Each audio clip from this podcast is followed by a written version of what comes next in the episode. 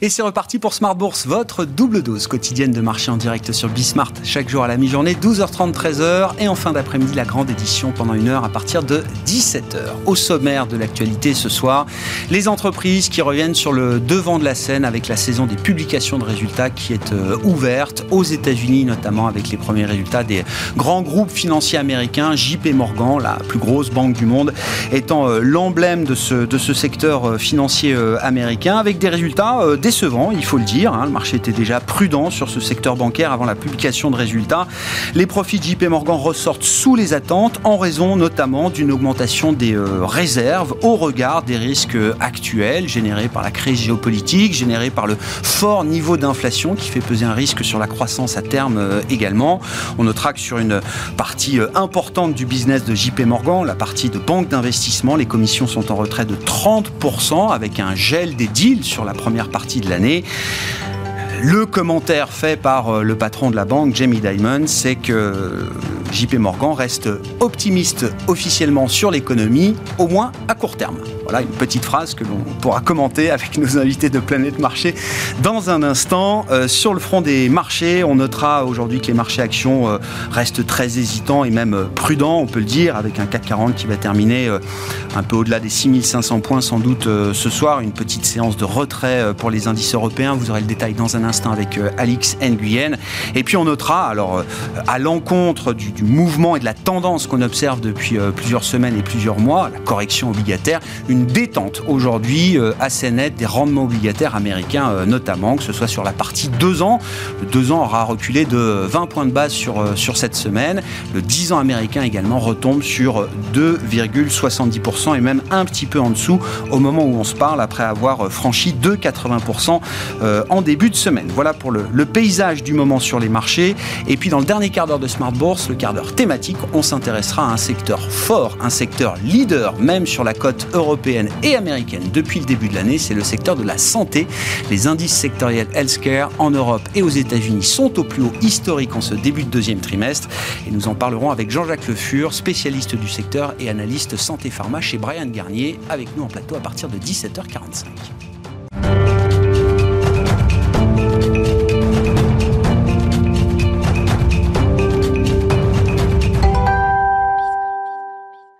D'abord, le résumé complet du jour sur les marchés, les infos clés en cette fin de séance en Europe, c'est avec Alix Nguyen. Le CAC flirte à nouveau avec les 6500 points, alors qu'hier, le marché découvrait une inflation américaine en hausse de 8,5% sur un an au mois de mars, soit du jamais vu depuis 1981. Le tableau y est désormais complet avec la publication des prix à la production cet après-midi. Ces derniers ont grimpé d'1,4% en mars. On retient aussi que de très surveillés, les prix corps font un bond d'un pour cent. Du côté des banques centrales, celle de France a bien intégré l'idée de pression inflationnistes s'installant dans la durée, un phénomène qui transparaît dans ses prévisions puisque l'institution revoit de moitié à la baisse son objectif de croissance au premier trimestre. Pour rappel, demain se tiendra le Conseil des gouverneurs de la BCE au sortir duquel des conclusions seront partagées. En Chine, on relève que les nouvelles restrictions sanitaires tardent à être levées, euh, ce qui n'est pas du moindre effet sur les exportations à destination de l'Occident. Sur le front micro, JP Morgan ouvre aujourd'hui le bal des résultats trimestriel des grandes banques américaines et c'est une grosse déception puisque son bénéfice net a chuté de 42% à plus de 8 milliards de dollars suite à une hausse de près d'1,5 milliard de provisions pour risque et puis son chiffre d'affaires a reculé de 5%. Mauvaise passe pour BlackRock à fin mars, les encours du gestionnaire sont repassés sous la barre des 10 000 milliards de dollars sous l'effet du recul des grands indices de marché. Au premier trimestre, la collecte est restée positive bien que divisée par deux en un an. Goldman Sachs, Citigroup et Wells Fargo se prêteront à l'exercice demain. Euh, du côté des taux, peu de variations sur les boons et les OAT. Euh, les T-boons US se détendent et puis l'or progresse encore, le pétrole aussi. Tendance, mon ami, c'est chaque jour à 12h30 et 17h dans Smart Bourse sur Bismart avec Alix Nguyen.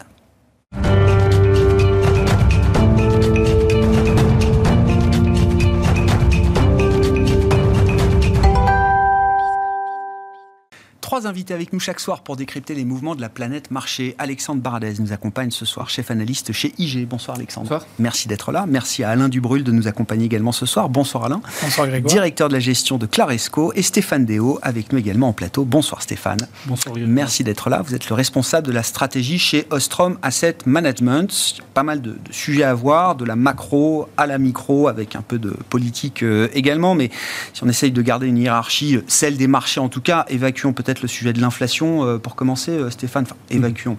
Traitons le sujet Oui, de, évacuer, de c'est l'inflation. hein. Donc, euh, le CPI US hier, l'indice des prix à la consommation, euh, le PPI, l'indice des prix à la Mm. production qui a été publié euh, aujourd'hui. Bon, sur l'idée du pic d'inflation, est-ce qu'on avance un petit peu? Est-ce qu'on arrive à avoir un pronostic un peu plus fin peut-être sur l'idée Hmm. d'un pic prochain d'inflation aux États-Unis? Alors, bon, vous l'avez dit, l'inflation, elle est à 8,5 aux États-Unis, c'est le plus haut depuis une éternité, etc., etc. Il y a un point que je trouve intéressant, c'est que si vous regardez les chiffres les plus récents d'inflation, ils sont encore plus élevés. C'est-à-dire que l'inflation a accéléré sur les derniers mois. Par contre, si vous regardez l'inflation sous-jacente, donc en enlevant le pétrole et l'alimentaire, c'est exactement l'inverse. Il y a une décélération. Il ne faut pas oublier que quand vous avez un choc inflationniste fort, les salaires sont à peu près à 5% à l'heure actuelle aux États-Unis. 8% ou 9% d'inflation, enfin on est à 8,5%, ça veut dire que vous perdez en pouvoir d'achat. Si vous perdez en pouvoir d'achat, il y a un élément récessif sur, euh, sur l'inflation qu'il ne faut surtout pas oublier.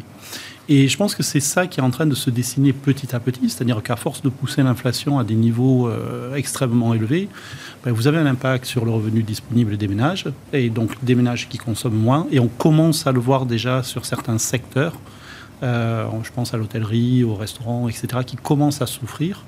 Et donc, on commence à voir sur certains prix des tensions qui, euh, qui restent élevées. hein.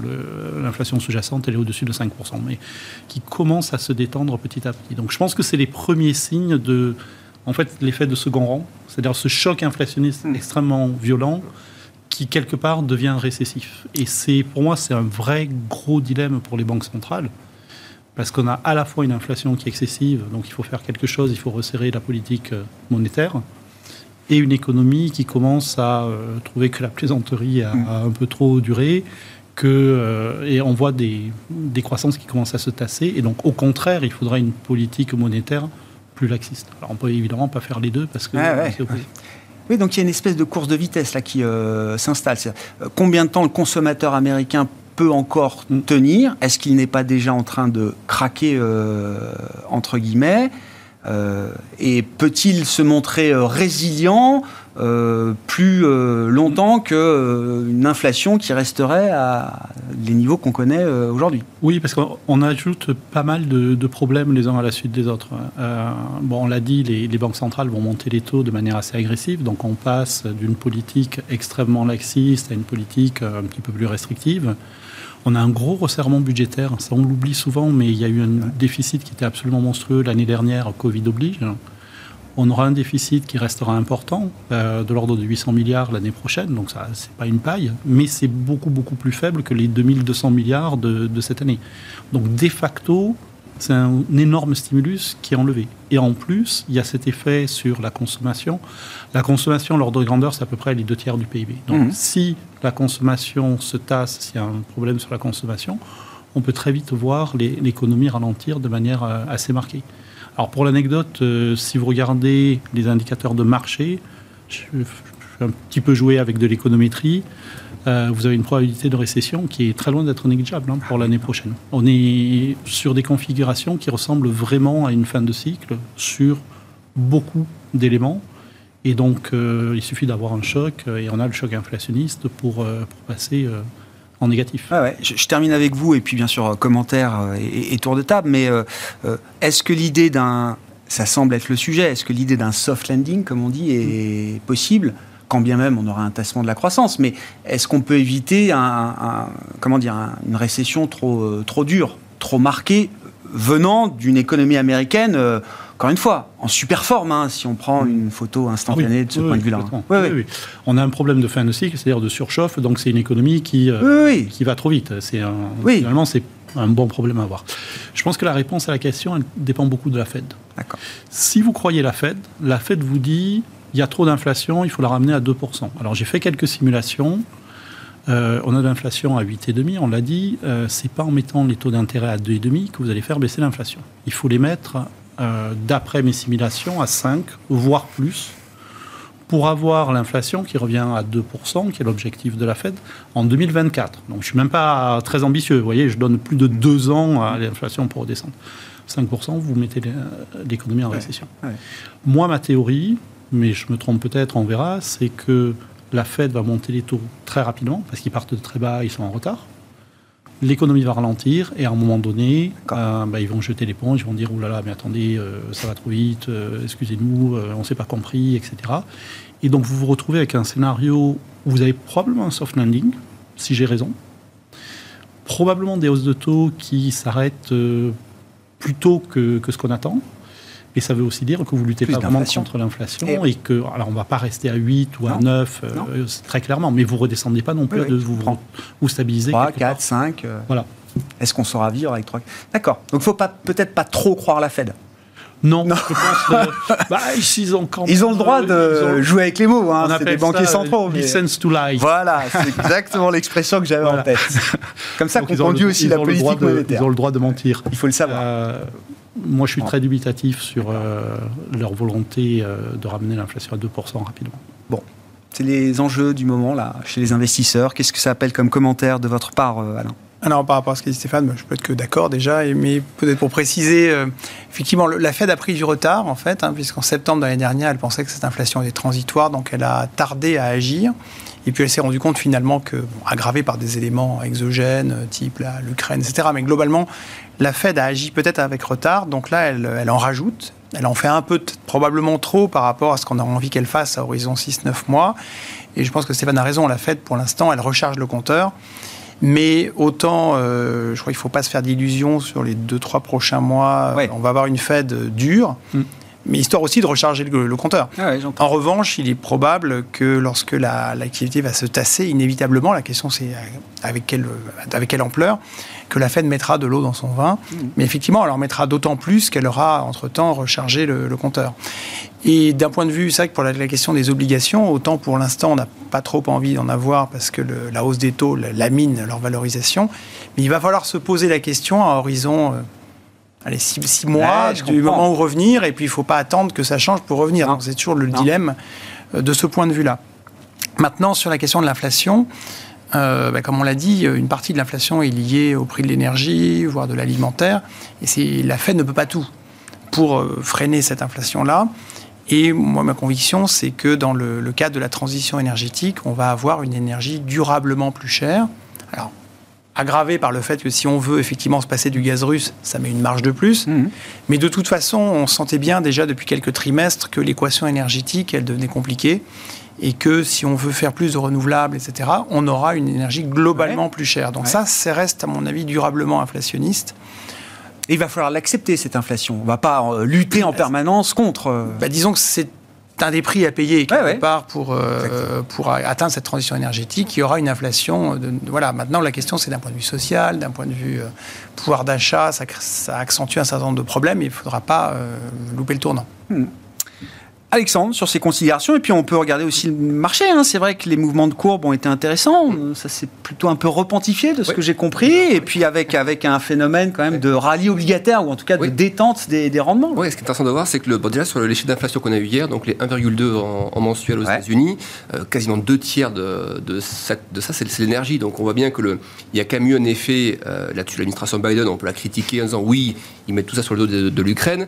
Euh, la sur, le mois de, ouais, sur le mois de mars, c'est quand même une, une grosse part qui est liée à ça. C'est-à-dire que le jump qu'on est sur le pétrole, qui est, qui est passé de 90 à, 130, a contribué quand même euh, pas mal à ça. Du coup, on peut aussi se dire que dans les mois qui viennent, mm. là, on voit que le baril ne tient pas les 130. Hein. il, est autour de, il est passé à 92, 93, il remonte à 100. Euh, si on garde cette tendance-là, il y aura des effets de base du coup pour les mois suivants qui seront pas mal. Donc, on pourra avoir des, des, inflexions assez sensibles. Et hier, c'est ça qui est intéressant de voir que la première action du marché, quand les chiffres ont été mm. publiés, le marché s'est attaché à regarder l'inflation corps mensuel. Oui. Et effectivement, comme disait Stéphane, là-dessus, mm. on a des chiffres inférieurs aux attentes et inférieurs au mois précédent. Donc on voit qu'effectivement, s'il n'y a pas d'énergie euh, notamment, ben, on a une inflation qui commence à, commence à plafonner. Euh, et ça, effectivement, ça a repentifié un petit peu le 2 ans 10 ans.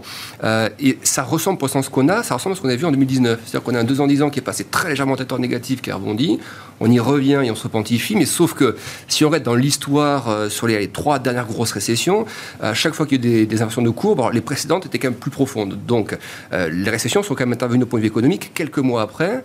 Et on pourrait se dire, bah, du coup, c'est bien si le pétrole baisse, que la, pente, se, refait. Mais sauf quand on regarde dans l'histoire des marchés, dans les premières phases où la pente se refait, le marché continue de baisser en fait. Et il arrête de baisser à un moment donné quand la pente ça, ça va plus refaite.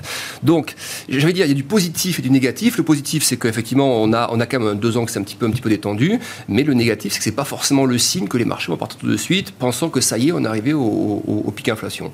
Euh, ça peut aussi, c'est la, marge de manœuvre à Biden avant les mi-termes. Il peut, il peut commencer à mettre un peu de pression politique. Ils ont, déjà commencé à le faire hein, sur les producteurs, estimant qu'ils profitaient, ils profitaient un petit peu trop de, cette, de ces hausses de prix pour, pour se faire des marges confortables. Il est possible qu'il y ait une vraie pression politique et les enjeux climatiques, effectivement, on va les respecter au maximum, mais il est quand même possible pour les enjeux politiques, on met un peu de pression sur les producteurs US de, pétrole. Donc, euh, j'ai l'impression que sur les matières premières, on a quand même touché une zone haute. Euh, alors on verra ce qu'il en est pour l'embargo sur le pétrole et le gaz russe éventuellement à un moment donné, mais sur l'ensemble des commodities, agricoles, euh, métaux, industriels et énergie, vous avez des indices de prix de matières premières qui évoluent sur le niveau de 2008 et qui ont fait x3 depuis le point bas en moyenne, un point bas Covid.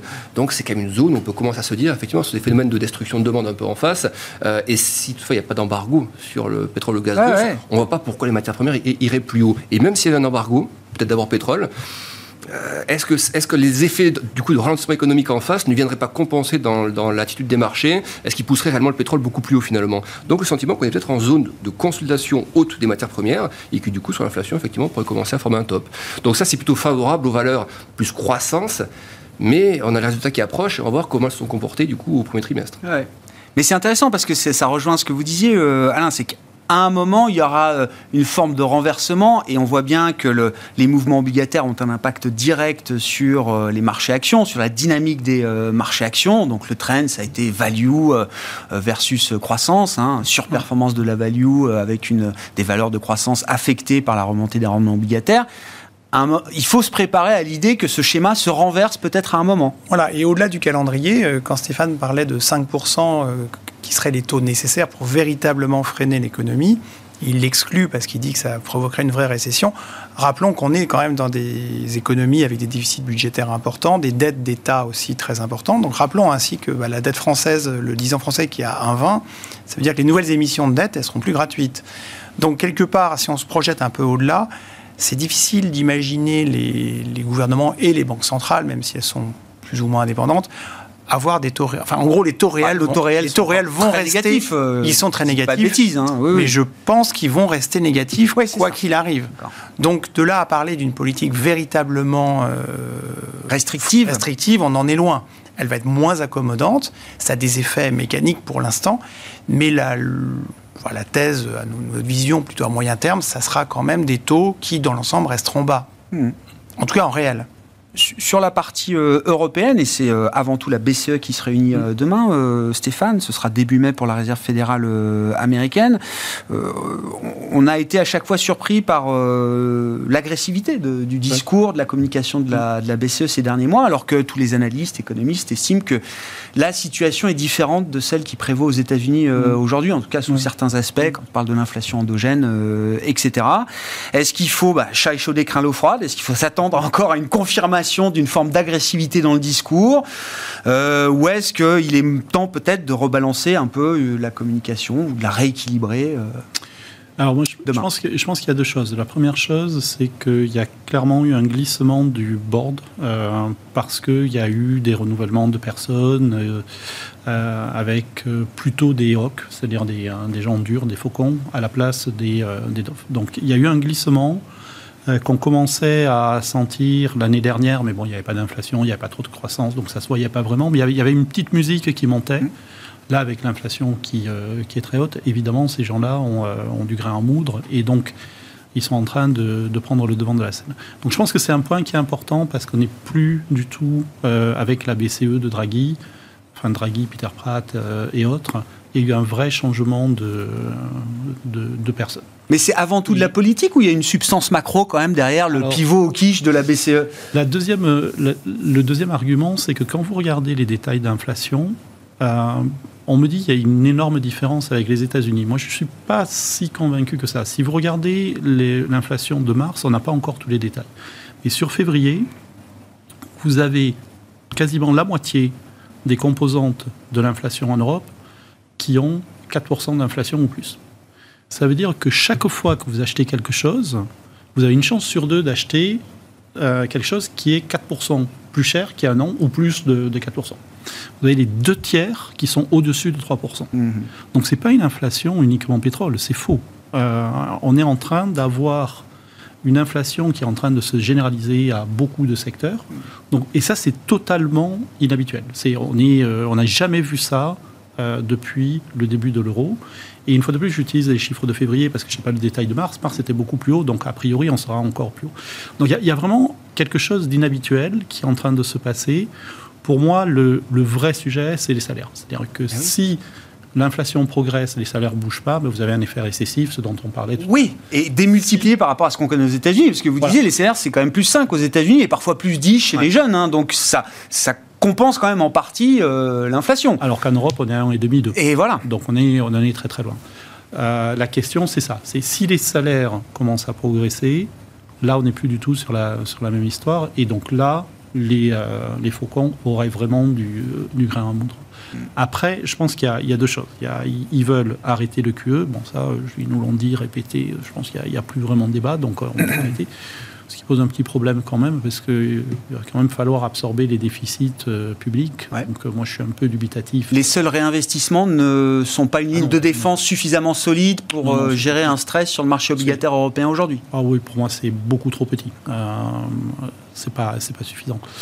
Et puis après, il y a la hausse des taux. je pense qu'il y a deux hausses de taux qui sont... Enfin, j'allais dire jamais, mais qui sont quasiment faites parce qu'ils n'aiment pas les taux négatifs, ils veulent revenir à zéro. Et euh, ça se plaide, si vous voulez, parce que les taux négatifs pénalisent certaines banques, mmh. etc. Donc on dit, voilà, c'est une mesure d'urgence, on n'est plus en période d'urgence, on revient à zéro, et puis on, on remet les compteurs à zéro.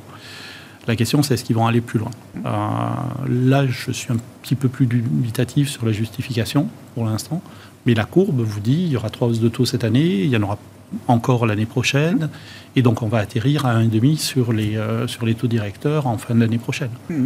Là, euh, j'ai un petit peu du mal à acheter l'histoire parce que si on passe à un et demi, euh, je pense que les taux longs seront plus hauts, évidemment.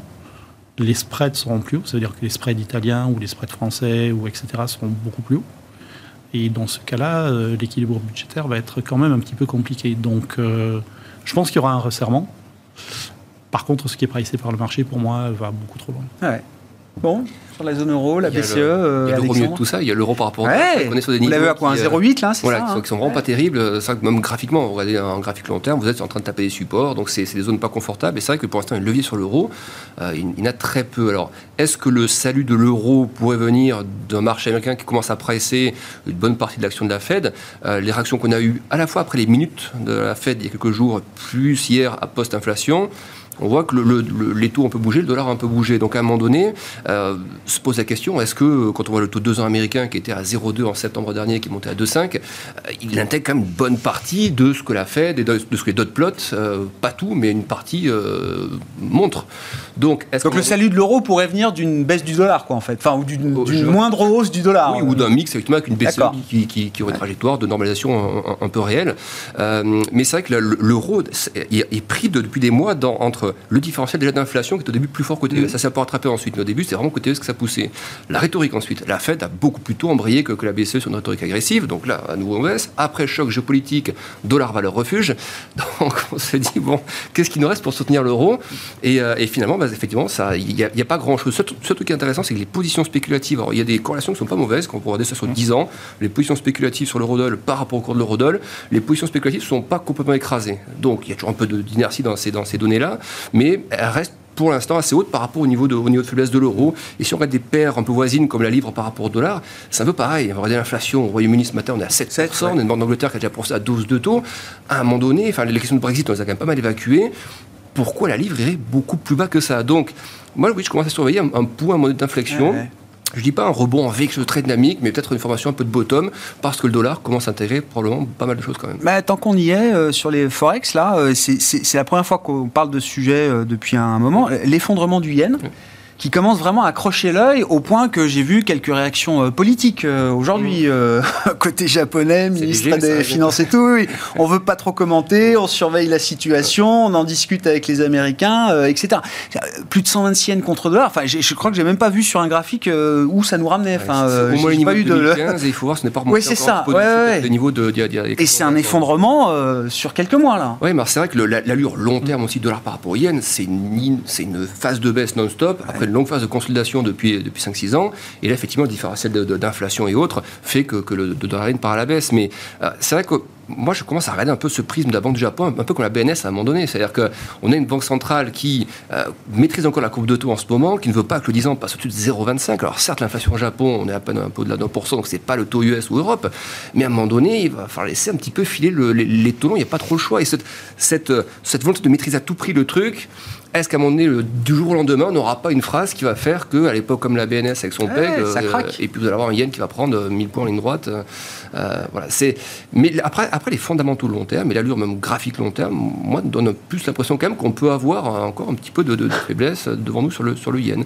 Et voilà, donc je, je c'est, je trouve que c'est dangereux à trader à court terme, clairement, ah, trade, euh, parce que voilà, je pense que la Banque du Japon, en une phrase, vous avez un yen qui reprend voilà, entre 500 et 1000 points, euh, vu les négociations. Eh, ça peut être un contre-pied majeur historique euh, de ce point de vue-là. Sur les devises, et bon, le yen, si le yen vous intéresse, hein, puis on, peut en lier ça peut-être aussi aux publications de résultats. Le Forex, c'est hmm. aussi des, des, Alors, sur le Forex, des facteurs. Une constatation empirique sur le Japon sur, sur 20 ans, c'est qu'en général, quand, quand les marchés montent là-bas, le yen s'effondre. Donc en euros, globalement, souvent on perd avec la devise ce qu'on gagne sur le marché ou l'inverse. Ce qui rend, je trouve, ce marché compliqué d'un point de vue equity. Mais ça, ça n'engage que moi. Euh, sur le dollar, j'entends bien ce que vous dites, mais le problème, c'est que quand même sur les taux, ils sont plus agressifs. Sur la croissance économique, ils restent quand même meilleurs que l'Europe, qui a quand même pas mal de sujets à adresser. Donc pour moi, le seul élément qui pourrait faire que l'euro reprendrait un peu des couleurs, c'est s'il y avait un véritable ralentissement aux États-Unis euh, de l'économie plus, plus important que mmh. prévu, qui changerait les perspectives sur les taux et puis tout simplement aussi une moindre dynamique. Mais pour l'instant, je ne le sens pas encore complètement. Donc, euh, Il y a quelques mois avant euh, le, pivot quiche de la BCE, on parlait de la parité euh, oui, parce qu'on sereinement, hein, d'un euro qui pourrait s'effondrer à parité contre le dollar. Hein. Ouais, pour l'instant, je, vois pas. Les éléments qui soutiennent le dollar me paraissent encore bien là. Ouais, ouais. Sur le yen, je, ne sais pas, on y a réfléchi un peu. Euh, oui, oui, on a. Ça, provoque des frais. C'est quand même une devise majeure, en plus devise refuge qui sert pas de refuge. J'imagine que c'est mm. compliqué pour euh, certaines gestions de ce point de vue-là. Et puis, je sais pas, dans la zone Asie-Pacifique, euh, face à la Chine, est-ce que ça peut créer des, sujets alors en termes de devise refuge, nous on avait regardé ça d'un petit ah peu près. c'est un peu le yen, c'est un peu l'intermittent du spectacle, c'est-à-dire que des fois ça marche, des fois ça marche pas. Hein. Donc euh, donc vous avez une. Et là, ça marche pas du tout. C'est un peu l'assurance qui euh, vous fait pile ou face pour savoir si elle va marcher ou pas. Donc je suis un peu dubitatif. Par contre, ce que vous dites sur l'Asie est, intéressant. Euh, je change de sujet, mais j'ai regardé le yuan et la corrélation du yuan avec les monnaies d'Asie du Sud-Est. Et vous faites ça sur 20-30 ans, c'est impressionnant. On avait une corrélation qui était à zéro. Donc en fait, la Chine vivait sa vie, les autres pays vivaient leur vie. Et là, on, glisse petit à petit. Alors, c'est pas une ligne droite, mais euh, très très clairement, il y a de plus en plus une, euh, des mouvements communs de toutes les, les monnaies d'Asie du Sud-Est avec le yuan. Donc, il y a très clairement l'émergence d'une zone yuan petit à petit. Ça, c'est l'imbrication commerciale de cette zone qui fait que ces mouvements sont de plus en plus corrélés. C'est ça, c'est euh, les prêts euh, chinois pour les développements, la nouvelle route de la soie. Donc, euh, c'est des prêts qui sont faits en yuan. Du coup, il faut que la Banque centrale ait des réserves en yuan, etc., etc. Enfin, il y, a, plein de raisons qui, qui expliquent tout ça. comme d'habitude, dans ces cas-là, il n'y a pas juste une raison. Mais, mais je trouve la tendance vraiment très, très impressionnante. Et on l'a vu en particulier pendant les grosses phases de, dépréciation du, yuan il y, a, quelques années, où en fait toutes les monnaies asiatiques ont eu tendance à suivre. Donc elles, ont décorrélé du dollar, elles ont plutôt suivi la, Chine. Et ça, je trouve que c'est très intéressant parce que on a vraiment, euh, en fait, je pense qu'on a petit à petit un monde à, trois monnaies qui, émergent avec euh, l'euro en Europe, une partie de l'Afrique et Europe de l'Est euh, le yuan en Asie, et puis, euh, et puis le dollar quand même, qui, qui, reste de très très loin. C'est à peu près 60% des réserves de change, hein, le dollar. Donc il est là pour un moment encore, celui-là. Et, et le, le, yuan, enfin, la faiblesse du yuan, du yen pardon, japonais, pose un problème aujourd'hui euh, à la Banque centrale chinoise avec le niveau du yuan? Non, pas, pas vraiment, parce que euh, le yuan euh, est beaucoup plus... Alors, il regarde ça en trade weighted, c'est-à-dire, en fait, c'est un taux de change contre un panier de monnaie et l'importance des poids qu'on met sur chaque monnaie dépend de... Des échanges commerciaux. Des échanges Pondérer des échanges commerciaux, c'est ça. Euh, les deux monnaies qui sont importantes pour la Chine, c'est l'euro et, euh, le dollar de, très très loin. Donc euh, c'est les deux choses qui regardent de, de très près. Hmm.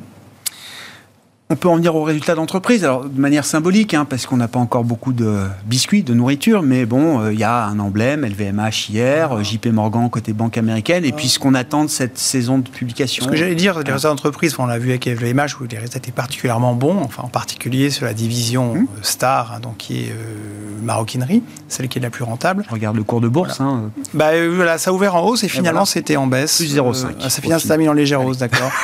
mais je dirais sur LVMH. Il n'y a pas, oui, ça a fait une séance en dents de Comme depuis pas mal de trimestres, en fait, les résultats sont toujours meilleurs qu'attendus parce que la société délivre. Le cours de bourse sur le jour du résultat, en général, ne salue guère ces résultats ou par éventuellement une légère surperformance, mais à peine, parce qu'on est sur plutôt en digestion de multiples. Alors c'est en partie lié à la hausse des taux, mais c'est aussi lié au fait que, et je pense que ça va être un peu à l'image de toute cette séance, de, enfin ce trimestre de résultats, c'est que les résultats vont être dans l'ensemble pas mauvais parce que le premier trimestre est encore assez solide malgré tout. Mm. Mais il y a des interrogations sur la suite parce qu'on a de plus en plus d'inflation dans les coûts. Mm. Alors tant que la demande est là, à la rigueur, ça va, mais comme le disait Stéphane, on commence à pressentir qu'aujourd'hui, avec une inflation entre 5 et 10, il peut y avoir aussi de la destruction de demande, puisque si vous mettez tout votre argent dans votre plein de diesel, euh, il reste un peu moins d'argent pour aller au cinéma ou pour faire d'autres choses. Donc il y a forcément un petit peu des craintes de ce côté-là, savoir où ça va taper, et donc probablement une activité euh, euh, moins dynamique. Il y a un gros écart aujourd'hui entre les anticipations de PIB vues d'un point de vue macro, où en gros en Europe on est passé de plus 4 à quelque chose comme plus 2, ou entre 2 et 3, mmh. on ne sait pas très bien, voire moins, et un consensus de résultats qui euh, pour l'instant est autour de plus 8, plus 9. Alors au début de l'année, on était à plus 8, plus 9, et moi je pensais qu'on serait à plus 15. Et là, on a plus 8, plus 9, et tout le monde se demande si on ne va pas être à 5 ou à 0.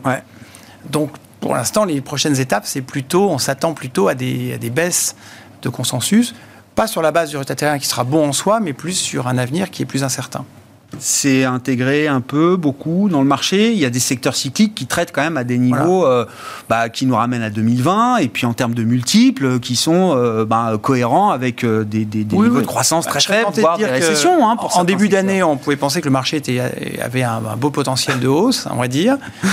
Aujourd'hui, si on tient compte, si on tient compte du, du risque à la baisse des résultats, d'une part, et puis un facteur d'incertitude, enfin des incertitudes multiples, hein, géopolitiques, euh, politiques aussi. On a quand même un deuxième tour en France dans quelques temps, là, avec un certain nombre d'incertitudes. Tout ça plaide quand même pour que les multiples soient un petit peu plus bas, ne serait-ce que pour être prudent, on va dire, par rapport à un environnement qu'on maîtrise moins et par rapport à des résultats qui pourraient aussi euh, être en baisse. Alors, on n'est pas en train de presser une récession. Mmh. Pour ça, je pense que c'est encore raisonnable d'être investi en, en actions. Il faut passer pas le sauf qui peut, mais pour l'instant, on est plutôt au prix et un peu attentiste pour être honnête. Est-ce que les indices actions sont là où ils euh, doivent être euh, aujourd'hui, euh, Alexandre ça, Si on regarde les, anticipations de bénéfices, par exemple, aux États-Unis, le, consensus FactSet, c'est 10% de progression des, des, revenus premier trimestre 2022 par rapport à 2021. Donc c'est quand même, effectivement, c'est probablement un peu, un, peu optimiste. mais après, les multiples sont aussi beaucoup étendus. C'est vrai que si on regarde les, PE sur les, bénéfices passés, le S&P est retombé à 18 fois. Il a, il peu remonté maintenant aux entours, de, aux de 20, mais 18 fois, c'est des choses qu'on avait déjà en 2017, 2018. Donc c'est pas des niveaux de cherté euh, sur les dernières années, euh, particulier, mais effectivement, si on commence à presser des effets sur la confiance par rapport à la hmm. consommation, euh, guerre en Ukraine, inflation, etc., oui, ça veut dire qu'on est encore, on encore potentiellement un peu cher. Après, ce qu'il faut regarder aussi, c'est les, guidances. On va regarder ça beaucoup sur les résultats, comme toujours, les résultats et les guidances. Il n'y en aura pas Ouais, ben, il n'y en aura pas. Il y, a, il y a quelques. Quand on fait un relevé, alors si c'est FactSet qui fait ça très bien, beaucoup mieux que moi, sur ce qu'ils ont relevé dans les guidances de ceux qui communiquent et par secteur dans les boîtes américaines, il y a beaucoup de, plus de guidances côté tech, mais il y a aussi plus de guidance révisée négativement côté tech euh, que dans d'autres secteurs. Ou en tout cas, d'autres secteurs ont aussi révisé, mais en pourcentage, les tech euh, contribuent pour beaucoup. Donc moi, ça qui m'inquiète un petit peu, c'est-à-dire qu'on euh, on a des effets de taux qui pourraient être favorables aux valeurs de croissance maintenant, mais on peut avoir, par exemple, des résultats en ligne, mais pas forcément beaucoup plus, et puis des guidances peut-être un, peu, un peu plus faiblardes. Et dans ce cas-là, vous avez des multiples de coûts qui restent encore assez élevés sur la partie valeur de croissance. Et moi, c'est, je dis pas qu'il n'y a que ça qui m'inquiète, mais ça, ça pourrait donner lieu à des corrections plus poussées sur Apple, sur Microsoft ou autres, sans que ces valeurs soient en danger. Mais on a aussi atteint des niveaux de, de, de, cours, des écarts aussi par rapport à des moyennes de prix historiques ou autres, qui sont très très significatif. Et la situation actuelle pourrait obliger finalement, si en plus les buybacks euh, sont peut-être un petit peu moins nombreux dans les, dans les mois à venir, les volumes de buyback, ça pourrait effectivement pousser en fait à la consolidation, pas une chute de 20-30% supplémentaire, mais peut-être une espèce de, de, de, grosse cuvette en fait. On a acheté 20% sur les questions monétaires, l'Ukraine ça tient plutôt bien côté marché US, mais après les questions, ben, effectivement des raisons de confiance, d'inflation ou autre, et donner lieu à quelque chose de, de lent comme ce qu'on a Une forme d'hibernation, quoi. Un, hiver qui n'est pas tout à fait fini pour ces valeurs euh, hein. technologiques, emblématiques, de croissance. Euh, un exemple que je prends toujours, mais l'histoire ne se répète pas, mais il y avait quand même des, des, schémas un petit peu à l'époque un peu similaires. Il y avait la normalisation de la Fed qui avait commencé euh, qui s'est arrêté, les achats d'actifs qui s'étaient en 2014, et après les marchés américains étaient entrés, il y avait la crise des émergents qui était arrivée, à l'époque c'était la chute des matières premières, c'était l'inverse, euh, et on était entré pendant deux ans dans un canal avec un drawdown de 20%, et on était sorti après Trump en fait. Donc on peut là très bien rentrer dans un truc qui dure effectivement deux ans, où le marché va osciller comme ça dans des ranges de, 20%. Sans tendance quoi. Voilà. mais je ne vois pas par contre les bases pour aller chercher des moins 40 ou moins 50. Hmm. Vraiment à ce moment qu'on ait un, conflit euh, qui, qui s'envenime complètement, avec une confiance qui s'effondre complètement. Les bilans des banques centrales, c'est une arme qu'elles n'ont pas brandi pour l'instant. Les taux ont bougé ou commencent à bouger. Les marchés ont pricé les taux, mais les bilans n'ont pas encore bougé. Donc ça, c'est quand même une, arme redoutable pour piloter tout ça. Comment vous regardez la, valorisation des marchés actions euh, Stéphane, je, je, euh, bah, il y a beaucoup de dispersion. Hein, donc. Oui, c'est ça. Je pense bah. que c'est ça le point intéressant. Alors, juste un, chiffre, si je regarde dans le rétroviseur, les euh, anticipations de bénéfices pour cette année, d'après le consensus, ont été révisées déjà en hausse de 5%. donc, où En Europe. En Eurostock. D'accord. Euh, donc il y a eu l'Ukraine, il y a, l'inflation. Bon, nous, c'est quelque chose qu'on a regardé de très très près parce que ça met de la pression sur les marges, donc on est assez inquiet, etc. Euh, force est de constater que depuis le début de l'année, euh, on a une grande majorité de révisions à la hausse. Et c'est pour tout le monde ou c'est pour ah les pétrolières, par exemple Alors, oui, il y a beaucoup de pétrole là-dedans, effectivement. Mais pour moi, ce qui est important, c'est effectivement les guidance. C'est-à-dire qu'on va avoir une saison de résultats qui va nous raconter une histoire sur janvier-février et un peu sur mars euh, mais ça, c'est euh, le monde d'avant. J'ai envie de dire, ça compte plus. Euh, la, vraie question, c'est qu'est-ce qui va se passer après. Et donc, je pense que ce sont les guidance qui sont le plus importants. Et moi, ce que je vois, c'est ce qu'on appelle dans notre jargon les valuation spread. C'est-à-dire, vous regardez l'écart de valorisation entre les, les, entreprises les plus chères et les moins chères. Mm. On a tendu l'élastique ah à un niveau qui est, qui est extrême. Donc, si le monde d'après est différent, vous pouvez avoir l'élastique qui repart. Euh, juste pour vous donner un chiffre, en février-mars, sur un mois, euh, l'écart entre le meilleur secteur et le pire des secteurs, c'était 30%. Donc, euh, si vous et c'est ce que je disais, des secteurs, le secteur automobile en Europe, alors c'est Soggen qui a fait le travail d'équivalence, mais se traite à des niveaux de valorisation cohérents avec des PMI à 45 par exemple. Oui, c'est ça. Voilà. C'est vraiment une contraction d'activité. Il y a, alors, il y a, qu'on n'a pas aujourd'hui. Il y a ça au niveau sectoriel, et en plus, quand vous avez des rotations d'une telle violence, il y a beaucoup d'investisseurs qui utilisent des ETF. Donc, ils vont par exemple vendre un ETF sur les banques. Ça veut dire que toutes les banques baissent en même temps, mmh. et vous différenciez pas du tout. Et donc, certaines banques baissent pour de bonnes raisons, et les autres sont amenées euh, par la marée. Donc, je pense que, pour être honnête, je, suis assez d'accord avec la vue sur l'indice. Sur potentiel de hausse est limité. Enfin, c'est difficile de vous donner une croissance extraordinaire des, euh, des, bénéfices dans les mois qui viennent. Les valorisations ne sont pas excessivement tendues, mais c'est vrai qu'elles sont assez riches. Donc c'est difficile de voir une, une, très très forte hausse. Mais pour moi, la, vraie histoire, elle est au niveau N-1. C'est la rotation sectorielle, c'est le stock picking, c'est, euh, etc.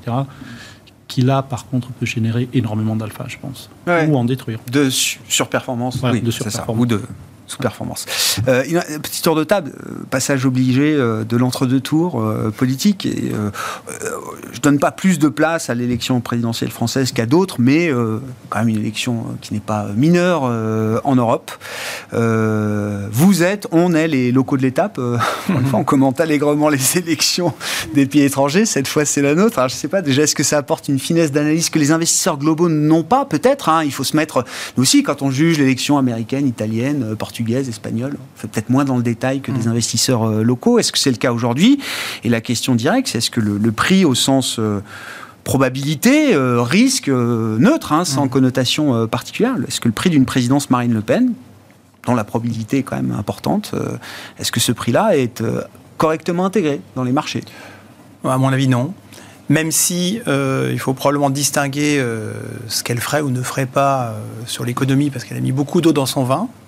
Maintenant, est-ce que c'est juste du déclaratif et dans les faits, ça va être autre chose? Bon, il faudra voir. Et puis, est-ce qu'il y aura une majorité parlementaire pour soutenir aussi son gouvernement? C'est toute la question.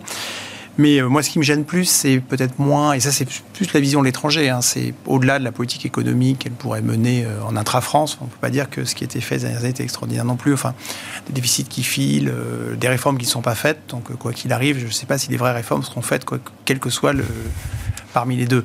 En revanche, c'est plutôt sur tout ce qui concerne la politique européenne, euh, l'attitude à avoir face à Poutine. on a déjà eu le Brexit. Euh, certes, le, le Rassemblement national a renoncé officiellement au Frexit, mais enfin, on sent bien que sur la dynamique européenne, ça va être compliqué. Même sans volonté de Frexit, il y aura quand même des frictions. Bah, elle va probablement retirer, ça va plutôt recréer les frontières, euh, ça va plutôt moins que plus. Mmh, mmh. Et en termes de dynamique européenne, ça va probablement être compliqué. On peut imaginer que pour les pays qui sont derrière nous, enfin type euh, par exemple sur l'Italie, l'Espagne, tout ça, il y aura un effet euh, PIGS, comme à l'époque, enfin, auquel on pourrait rajouter la France. Enfin, tout ça, c'est pas, pas terrible. C'est plutôt cette partie-là, en fait, qui m'inquiète durablement sur les marchés que euh, programme économique euh, qu'on va dire qu'elle fera probablement pas. Hmm comme les socialistes en 80, ils n'ont pas fait non plus.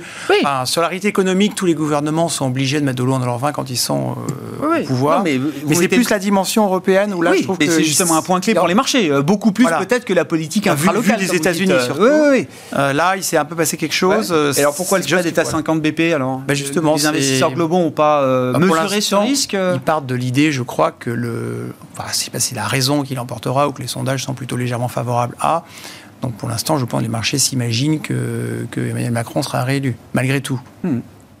Bon, Alexandre Ouais, on, peut peut-être le marché aussi essayer de faire le parallèle entre Trump à l'époque, l'élection, ça va générer un moins 5 sur les futurs et puis c'est reparti très vite derrière.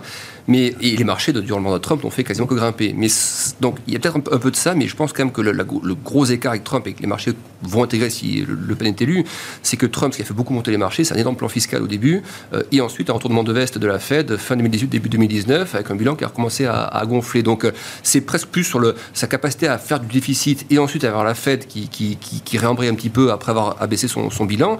Euh, en Europe, ce ne sera pas le cas du tout. On sort d'une période de Covid qui a généré des, des, expansions budgétaires mm, mm. absolument gigantesques et monétaires aussi. Et puis, ça se passe à l'échelle européenne aussi. Donc, c'est le levier qu'on pourrait essayer, que certains pourraient tenter de jouer en disant si c'est Le Pen qui est élu, il y aura la même réaction en Europe. Euh, la souplesse budgétaire et monétaire sera absolument pas la même que celle de Trump à l'époque.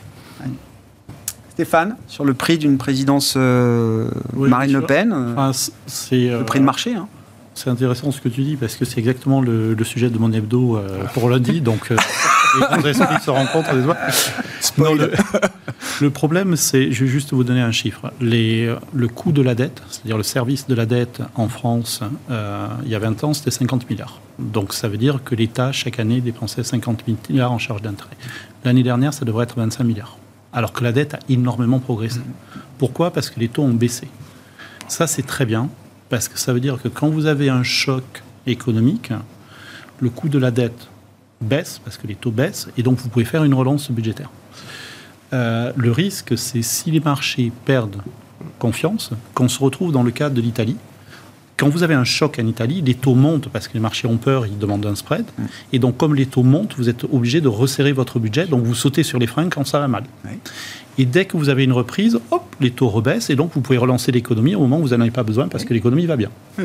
Et donc, vous faites exactement ce qu'il ne faut pas faire, c'est-à-dire euh, vous exacerber les politiques procycliques, comme on dit. Et ça, voilà. Donc les Italiens sont, euh, ben, parce qu'il n'y a pas une crédibilité extraordinaire, ils sont procycliques, pas parce qu'ils veulent l'être, mais parce Mhm. que les marchés les forcent à l'être. Pour l'instant, la France est considérée, dans notre jargon, on appelle ça un semi-corps. c'est-à-dire, Exactement. euh, Exactement. C'est-à-dire pas un- entre deux. corps, c'est les, les Allemands, les Plus de l'Allemagne. Etc. Et nous, on est juste euh, à Ouais. côté. Donc pour l'instant, ça tient. Mais c'est ça le risque. C'est que si à un moment donné, les marchés perdent confiance, on perd complètement un outil de gestion du cycle économique. Et ça, c'est très très grave. Et ça, c'est un risque afférent à une présidence Marine Le Pen plus qu'à une présidence Emmanuel Macron. On peut le dire Ah, comme pense, ça, oui. sans faire Ah de, oui. de Ah oui, oui. politique. hein. On pense aux pigs, là, ça mettrait la France plutôt Vers les pigs. euh, vers les pigs. Il faudrait trouver un nouvel acronyme. On va- on va FIG, c'était Portugal. Il y avait l'Irlande aussi. Portugal, Irlande, qui a été un poster child, hein. enfin, quand même, des économies portugaises, irlandaises, qui sont quand même revenues à des niveaux incroyables. Italie, euh, Grèce, bien sûr, et puis euh, le Est de, de Spain, Espagne. Merci beaucoup, euh, messieurs. Merci d'avoir été avec nous pour ce tour d'horizon de la planète marché ce soir. Stéphane Déo, responsable de la stratégie chez Ostrom Asset Management. Alain Dubrul, directeur de la gestion de Claresco. Et Alexandre Baradès, chef analyste chez IG, étaient nos invités en plateau.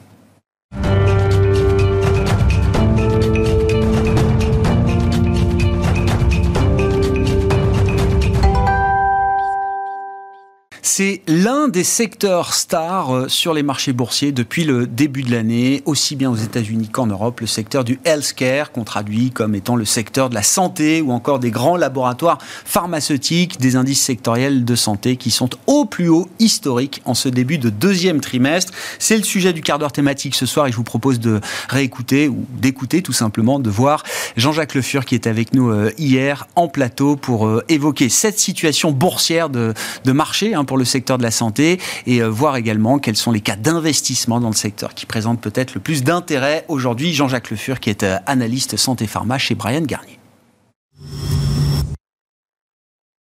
Alors évidemment, je ne vais pas faire de grandes révélations en vous disant que le contexte actuel, euh, avec toutes les craintes qu'on peut avoir, ralentissement économique, les hausses de prix de matières premières, l'inflation qui en découle, la hausse des taux qui se dessine, même si c'est peut-être justement une force contraire. On pourra y revenir.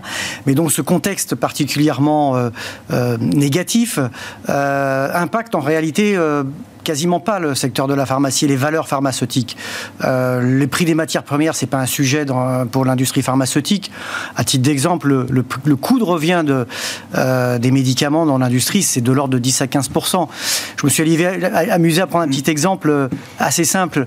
Un comprimé, ça fait quoi? 200-300 mg vous en prenez un par jour pendant un an, vous avez consommé 73 grammes de matière. Ouais. Une voiture, ça pèse une tonne, deux tonnes. Donc on voit tout de suite que rien que les matières premières, ça, ça représente pas grand-chose, donc c'est pas un sujet. Le deuxième élément, évidemment, c'est que euh, le, le, consommateur final, le patient, va pas s'arrêter euh, brutalement, même si son pouvoir d'achat est touché. Alors un peu moins vrai aux États-Unis, mais particulièrement en Europe, où les produits, les médicaments sont remboursés. Donc il n'a pas de raison de s'arrêter de, conso de, de consommer. Donc que ce soit dans, euh, dès le départ à la fabrication jusqu'au bout de la chaîne où le mmh. client final consomme, il n'y a pas de risque de ralentissement ou de choc euh, malgré tout ce qu'on entend sur le, le monde macroéconomique. Ouais, c'est ça, c'est un secteur qui est très éloigné des crises dont on discute euh, en ce moment euh, sur les marchés. Et alors sur la, le niveau des taux, sur la hausse des taux, vous dites c'est intéressant de noter que cette performance boursière se fait malgré un vent contraire qui peut être celui du, du, mouvement de remontée des rendements obligataires, euh, Jean-Jacques? Alors oui, puisque euh, en général, la valorisation des, des, des, valeurs pharmaceutiques se fait par actualisation des flux. Et évidemment, comme c'est un secteur de croissance, euh, une remontée des taux a un effet de levier, j'allais dire, négatif important sur les valorisations, ou significatif. Et donc cette perspective de hausse des taux qui est normalement un vent contraire, quand on regarde dans les 15 dernières années, 20 dernières années, chaque fois qu'on avait une perspective de hausse des taux, le secteur se mettait à vaciller. Mmh. Euh, là, il semble que le, le, marché ou les investisseurs soient plutôt focalisés sur les risques qu'on vient d'évoquer ouais, et la résilience du secteur face à ces risques, plutôt que de savoir si la hausse des taux peut entraîner euh, un souci pour le secteur pharma.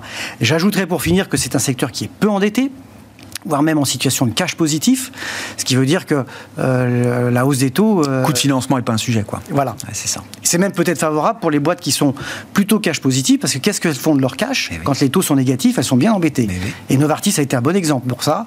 Euh, après la vente de sa participation dans Roche, on l'a vu rapidement euh, se lancer dans un rachat d'actions, ce qui a surpris tout le monde. Et en réinterrogeant un peu les directeurs financiers, ils m'ont dit, mais euh, avec une masse d'argent de plusieurs dizaines de milliards, si Novartis ne trouvait pas une cible immédiatement, il fallait qu'il le place à taux négatif. Eh oui, 50 points de base, moins 50 points de base sur le taux de dépôt. C'était un vrai sujet. Euh, il y, a le prix boursier et il y a aussi la valorisation. Est-ce que, le, est-ce que le, le, le, plus haut historique du secteur sur le plan boursier, euh, à quel type de, de, niveau de valorisation du secteur ça correspond aujourd'hui? Est-ce que c'est un secteur qui est très cher à ce niveau de prix boursier ou est-ce que ce sont des valorisations euh, qu'on connaît d'une certaine manière sur le plan historique? Alors, sur le plan historique, aujourd'hui, enfin, je regardais hier, le, PE est de l'ordre de 19 fois. Euh, depuis 2012, on a eu deux pics un en 2015 et un en 2021 à 20 fois en termes de PE sur le secteur européen, je parle. Hmm. Euh, entre les deux, là, on se traitait à peu près entre 16 fois et 18 fois. Donc on voit bien que ce 19 fois, il est, il est pas au maximum, mais pas loin, et il est un petit peu euh, exagéré, surtout qu'il n'est pas forcément lié aux fondamentaux euh, du secteur qui n'ont pas changé entre le mois de janvier et aujourd'hui. Donc c'est cette fameuse prime de sécurité dont je, que j'évoquais. Cette aversion au risque qui crée cette euh, survalorisation peut-être sur ce secteur. Il y a un autre indicateur alors, qui est peut-être un petit peu moins euh, fiable ou euh, qui est intéressant, c'est que je me suis amusé à regarder les, les, cours de bourse de, de, toutes les valeurs pharmaceutiques françaises, les grandes valeurs européennes, pardon, elles sont pile poil dans la moyenne des objectifs de cours des analystes. Ah. Donc en fait, on a rejoint cette moyenne sans éléments fondamentaux, nouveaux, positif, aucun, propre au secteur. Hmm. on voit bien que c'est cette prime de sécurité, à mon avis, qui a tiré le secteur. Alors si on va un peu plus finement dans euh, l'analyse et qu'on regarde les euh, fondamentaux euh, entreprise par entreprise, labo par labo, Jean-Jacques, bah, c'est le job des analystes de proposer des, des recommandations aux clients, donc sur des bases trimestrielles parfois. Donc il y a les top picks du deuxième trimestre. quelles sont les entreprises européennes du secteur de la santé et de la pharma qui vous paraissent avoir le plus de valeur aujourd'hui au regard de leurs fondamentaux, une valeur qui ne serait pas encore pleinement exprimée sur le plan boursier, euh, Jean-Jacques Alors, euh, chez Brian Garnier, on, a, on fait notre exercice chaque trimestre, comme beaucoup d'autres, de top pick list. Je dirais qu'on a un peu comme dans le guide Michelin, on a ceux qui sont étoilés, et puis on en citera deux autres qui sont plutôt les big gourmands, c'est-à-dire celles qu'il faut euh, aller regarder, à suivre. à suivre, à mettre dans son radar. Alors, les, les deux étoilés qu'on a choisis, c'est UCB en Belgique, laboratoire à la mode Ibsen en France, on va dire, 5 milliards de chiffre d'affaires à peu près, qui est en train de, qui devrait avoir un news flow euh, clinique, comme on dit, des résultats cliniques sur ces nouveaux produits assez euh, intéressants au deuxième trimestre, et qui est justement dans une phase de, euh, de, refonte de son portefeuille commercialisé, puisqu'il va perdre un certain nombre de brevets, mhm. il le renouvelle avec ses nouveaux produits.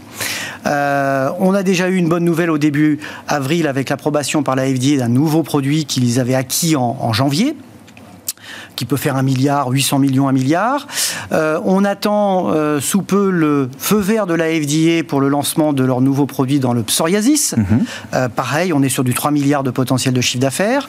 Et puis on a deux produits pour lesquels on devrait avoir les résultats détaillés de phase 3 début mai dans un congrès qui sert à traiter une maladie un peu rare qui s'appelle la myasthénie généralisée ou myasthénia gravis. Alors le côté intéressant de toutes ces nouvelles, c'est qu'elles sont relativement sécurisées. Euh, bon, le premier produit qui est approuvé, ça c'est déjà fait. Le Bimzelix, on connaît pas dans le psoriasis, pardon, on connaît parfaitement son efficacité, sa phase 3. Il y avait juste un problème d'inspection des usines qui a été résolu par la FDA. Et puis ces fameux ces deux produits dont on attend les résultats, les résultats détaillés, pardon, on sait que les phases 3 sont positives. D'accord. Il nous manque plus que le détail. D'accord. Ouais. Ils feront probablement pas mieux que les concurrents, mais ils ont quelques avant, ils ont quelques, des petits avantages qui permettent de penser que UCB sera très bien passé. Donc, une séquence un news flow positif qui peut euh, entraîner le, cours de bourse, peut-être. Avec, en plus, une valorisation qui n'est peut-être pas encore euh, au bout de ses peines, et, enfin, arrivée à son maximum, et des analyses qui devraient progressivement peut-être réviser à la hausse en diminuant la prime de risque sur ce produit. Bon, UCB, donc c'est une grosse mid-cap belge, hein, c'est ça, dans le secteur de la, de la santé. L'autre étoilé de votre, de votre liste, alors, alors c'est Roche. classique. classique, oui. L'histoire de Roche, c'est, bah, tout le monde la connaît, on a subi la le contre-coup des biosimilaires, la, concurrence des biosimilaires qui a vraiment handicapé la croissance de Roche. Cette année, on l'a encore aussi. On va perdre 2 milliards et demi à peu près de chiffre d'affaires euh, liés à ces biosimilaires. C'est la dernière année. Euh, et dans le même temps, Roche, en Europe, sera la valeur qui va annoncer le plus de résultats cliniques. 16 études cliniques à publier en phase 3. Alors, tout ne sera pas positif. Non, non. Naturellement. Euh, quelques résultats important. Euh, et qui devrait permettre de remettre le focus sur Roche, sur sa future croissance. Sur la croissance, Voilà, puisque les produits existants euh, qui lancés depuis 3-4 ans, en fait, euh, leur forte croissance a été masquée par ces biosimilaires. On n'a pas vu l'impact positif sur Roche. Là, il va commencer à disparaître et mon sentiment, c'est que les investisseurs vont progressivement s'éloigner de cet impact négatif biosimilaire pour se tourner vers le futur grâce à ces nouveaux produits qui vont prendre le relais. Ouais, donc l'idée d'un changement de statut, même peut-être boursier, pour euh, ce, cette euh, grande valeur roche, évidemment, qui est, quand je disais classique, oui, ça fait partie des, grands, des, des, grandes valeurs euh, traditionnelles suisses, en l'occurrence du secteur de la, de la santé. Et puis alors, c'était, oui, j'aime bien le parler, les bips gourmands, là, les, les étoiles peut-être en devenir. Ce sont, on parle d'ailleurs de sociétés qui ne sont pas des jeunes sociétés. Hein, non. Non, non, dans le domaine de la santé. Non, tout à fait. Alors on a euh, Restons français, Sanofi tout d'abord. Alors c'est vrai qu'on a eu une petite déception sur une étude clinique au deuxième, au, euh, mois de mars, pardon. Euh, ceci étant, quand on regarde la valorisation et la croissance future du groupe, euh, je il n'y a, pas de raison qu'on se paye avec 30% de décote compte tenu d'une croissance des, des BPA qui devrait être à deux chiffres sur les trois années à venir. Certes, cette déception sur l'étude clinique que j'ai évoquée mais un petit doute sur le, pipeline de Sanofi mmh. Mmh. et sa capacité à, avoir des nouveaux produits à l'horizon 2024-2025 quand les, produits existants vont commencer à ralentir. Bon, moi je pense qu'il n'y a pas de raison qu'il n'y arrive pas, mais en tout état de cause, 30% de décote quand on voit la croissance qu'on a pour les 3 ans, c'est quand même pas complètement justifié. Ça en fait quoi Une des valeurs de cette taille, en tout cas les, moins chères du secteur euh, aujourd'hui, euh, Jean-Jacques? Euh, Oui, une des moins chères. de décote, oui. Oui, oui, une des moins chères. Et si on regarde un autre ratio qui s'appelle le, le, PEG, donc le, prix qu'on paye pour la croissance, bah, c'est le deuxième plus faible après notre autre bib gourmand ah. qui est AstraZeneca, à 1,4 pour Sanofi. ça montre bien que on, paye la, on paye la croissance à un prix très faible. Très plus cher, oui, bien sûr. Et donc notre autre et Astra alors, là aussi installé oui oui le classique euh, malgré tout euh, on devrait continuer dans cette voie-là. On a toujours ce fameux PEG à 1,3. Euh, on aura moins de résultats cliniques cette année. C'est vrai que c'est une année un peu plus, de, pas de vache maigre, mais un peu plus calme que les mhm. années précédentes. Simplement, je pense que le titre va continuer de délivrer sur ces nouvelles indications. Compte tenu de cette valorisation, il n'y a pas de raison de ne pas s'y intéresser. Euh, rappelons-nous qu'on a eu une petite inquiétude au troisième trimestre l'année dernière sur le, un dérapage des coûts opérationnels qui a été bien corrigé au moment des résultats annuels, où le groupe a rassuré en montrant que c'était un peu un, effet exceptionnel au troisième trimestre l'année dernière. Et donc, euh, la double histoire de AstraZeneca maîtrise des coûts plus un portefeuille qui croît fortement devrait se poursuivre. Jean-Jacques Le Fur qui était avec nous euh, hier euh, à la même heure sur ce plateau de Smart Bourse, analyste santé pharma chez Brian Garnier. Voilà pour cette édition de Smart Bourse ce soir. On se retrouve euh, demain qui sera le dernier jour de la semaine boursière, je vous rappelle, avec en plus l'échéance mensuelle des marchés dérivés, la réunion de la Banque Centrale Européenne. Rendez-vous donc demain à 12h30 en direct sur Bismart.